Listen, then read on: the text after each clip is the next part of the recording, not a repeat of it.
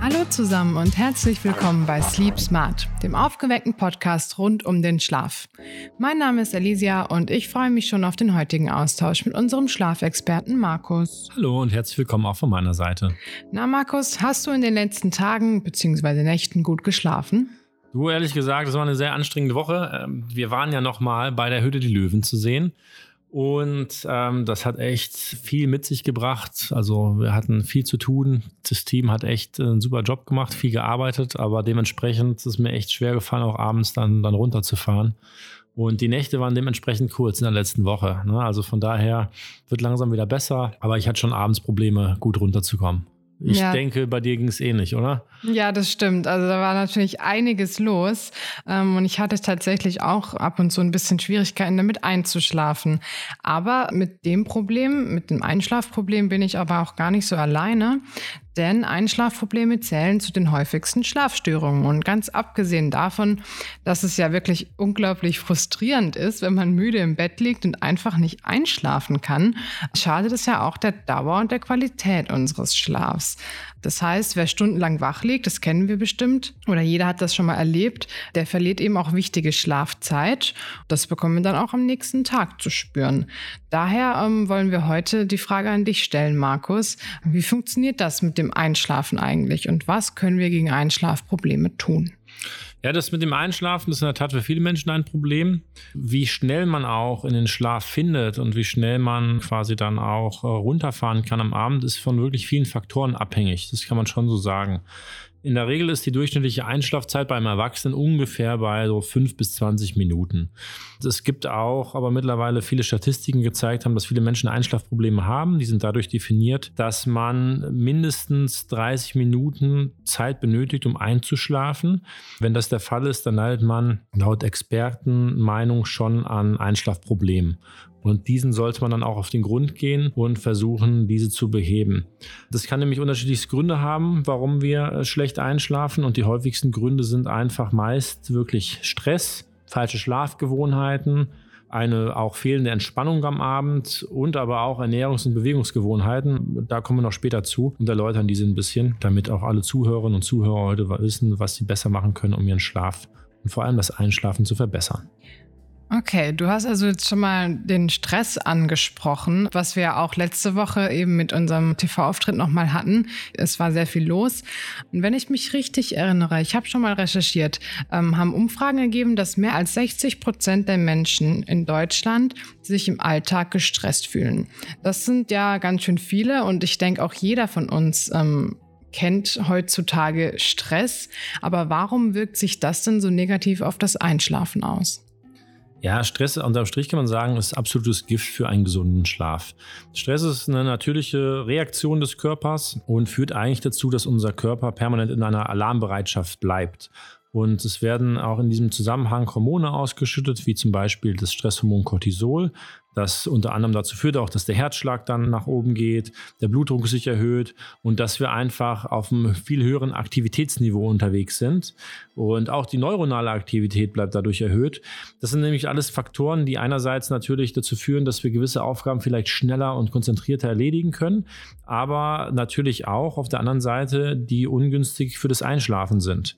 Und gerade in den Abendstunden ist es wichtig, dass wir runterkommen und dass auch die Cortisolkonzentration, die normalerweise am Abend am niedrigsten ist in den Abendstunden und eigentlich in den Morgenstunden ihren Peak erlebt, da reduziert ist, dass wir quasi entspannt in den Schlaf finden können.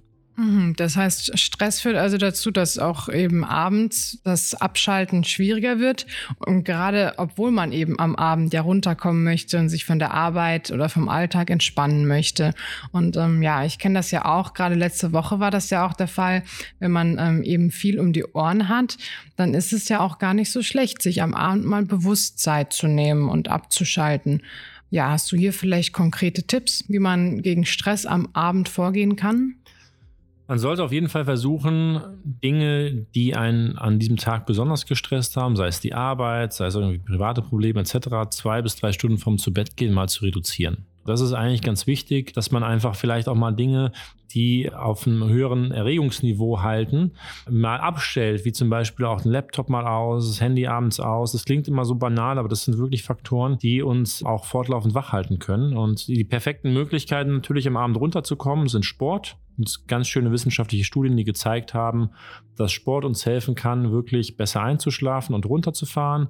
Es gibt viele schöne Entspannungsübungen, Atemübungen, Meditation, aber es müssen auch nicht immer diese Dinge sein. Es kann auch mal einfach ein warmes Bad sein oder ein Buch, was man sich zur Hand nimmt und einfach mal liest.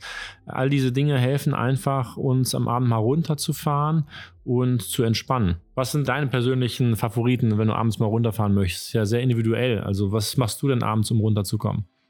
Also um wirklich mich einfach zu entspannen und ein bisschen ruhiger zu werden, höre ich eigentlich gern mal ja einfach entspannte Musik. Also jetzt nicht diese gezielten ähm, Meditationsklänge oder so, sondern einfach Musik, die ich mag, die ein bisschen ruhiger ist.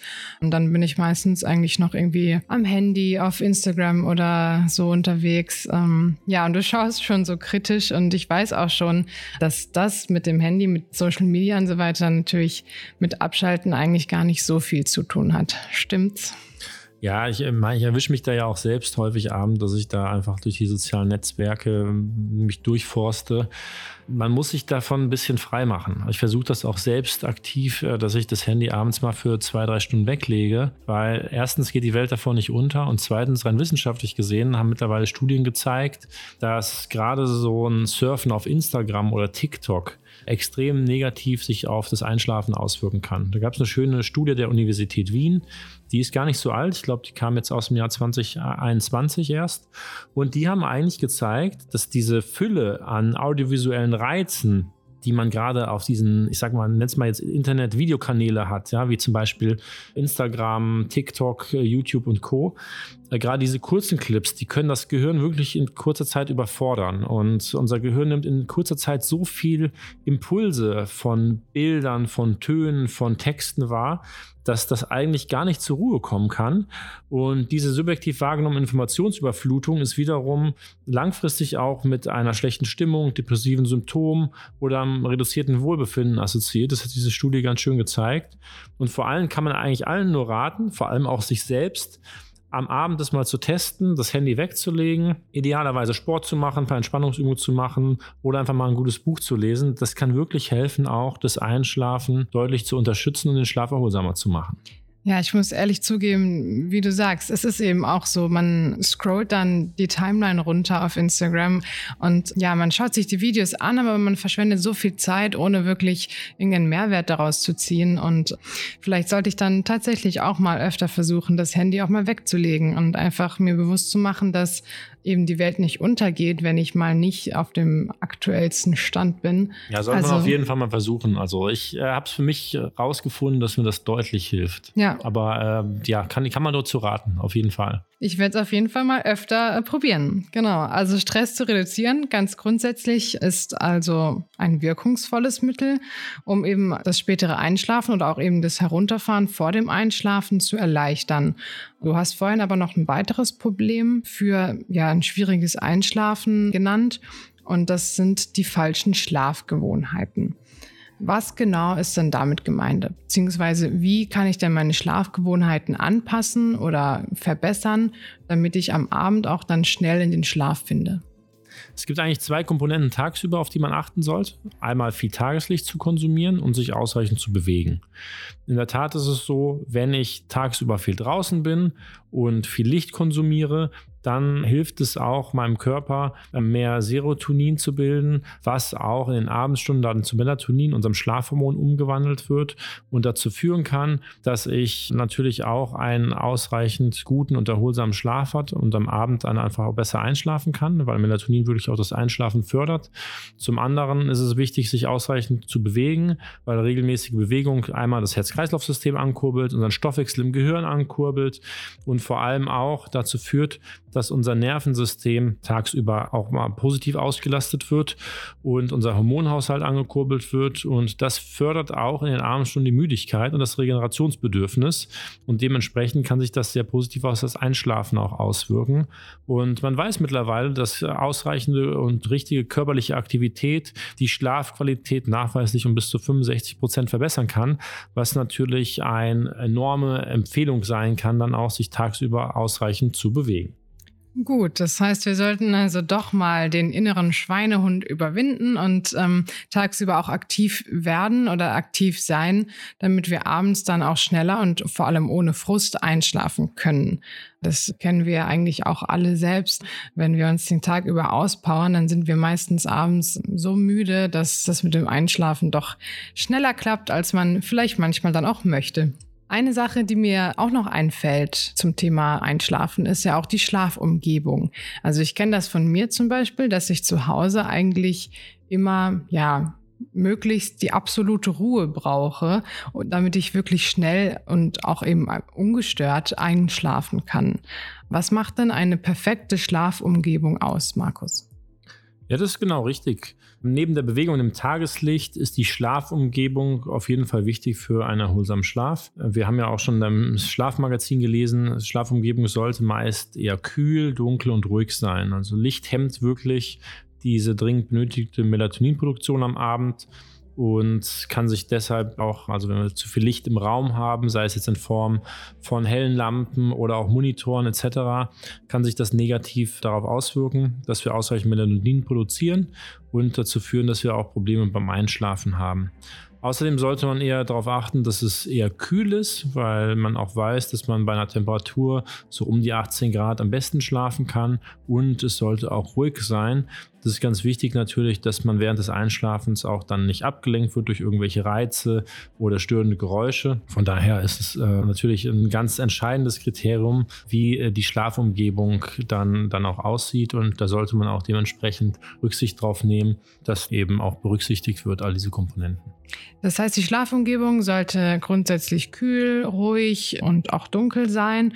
Und äh, hier kommt vielleicht dann auch wieder ähm, diese Verbindung ne, mit dem Social Media, mit dem Handy dass man gerade auch das Licht, das Bildschirmlicht, das hast du ja erwähnt, dass man das am Abend reduziert und vielleicht eben das Handy auch mal öfter weglegt. Eben nicht nur wegen dem Stressfaktor, sondern auch wegen dem Licht. Genau, also es haben wirklich auch einige Studien gezeigt, dass Licht von Screens auch negativen Effekt haben kann. Ist sicherlich von Mensch zu Mensch unterschiedlich, aber ist sicherlich ein Faktor, der eine Rolle spielen könnte. Einen wichtigen Punkt haben wir aber noch vergessen. Der, und das ist eigentlich so auch eine Sache, die jeder von uns berücksichtigen sollte. Die Schlafroutine sollte auf jeden Fall beibehalten werden. Schlafroutine heißt nichts anderes, dass man zu regelmäßigen Zeiten ins Bett gehen sollte und aufstehen sollte. Das heißt, nicht an einem Tag um 10 ins Bett und um 6 aufstehen und dann am nächsten Tag wieder um 3 ins Bett und um 10 aufstehen. Das sind äh, für den Körper wirklich Rhythmen auch. Also unser Körper ist auf Rhythmen ausgelegt und von daher ist es ganz wichtig, auch für einen gesunden Schlaf und ein gesundes Einschlafen, dass wir im Endeffekt uns an eine Schlafroutine halten. Und äh, über die innere Uhr haben wir schon in den letzten Folgen etwas gelernt. Von daher kann man eigentlich nur dazu raten, äh, sich auf einen festen Schlafrhythmus einzustellen, am jeden Tag zur selben Zeit ins Bett gehen und zur selben Zeit aufstehen. Und das hilft dem Körper dabei, auch sich am Abend auf diese natürliche Weise auf den Schlaf einzustellen, auf die Ruhe auch einzustellen und unterstützt dabei auch den schnelleren Einschlafprozess. Jetzt haben wir, glaube ich, eine Handvoll Punkte gesammelt. Wenn man die alle beachtet, dann ist eigentlich ein schnelleres und besseres Einschlafen auch ja, besser möglich. Das ist auf jeden Fall. Ja, das stimmt. Das waren jetzt wirklich viele gute Tipps. Aber lass uns doch noch mal ganz kurz festhalten, eben, ähm, was wir jetzt gesagt haben, was wir insgesamt tun können, um abends besser einzuschlafen. Zum einen sollten wir Stress reduzieren, vor dem Schlafengehen also gezielt herunterfahren und entspannen, aber eben nicht am Smartphone, sondern eher mit ja, Musik, einem Buch oder irgendwelchen anderen ruhigen Aktivitäten. Außerdem ist es auch noch wichtig oder kann helfen, wenn wir tagsüber eben sehr aktiv sind, in Bewegung bleiben, viel Tageslicht tanken, das hast du auch gesagt, und dass wir eben versuchen, uns auch an feste Schlafroutinen zu halten. Ja, ich glaube, wir konnten euch da draußen auf jeden Fall ein paar spannende Infos geben und ich hoffe natürlich, dass ähm, diese Tipps euch auch weiterhelfen, wenn ihr öfter mal wach liegt und Probleme mit dem Einschlafen habt. Ich werde auf jeden Fall auch mal daran arbeiten, abends nicht mehr so lange am Handy zu hängen und ähm, sinnlose Zeit auf Social Media zu verbringen. Ja, wir freuen uns, dass ihr auf jeden Fall dabei wart und äh, beim nächsten Mal hoffentlich auch wieder dabei seid. Wünschen euch auf jeden Fall ein paar schöne Tage und schlaft gut. Und schlaft gut ein.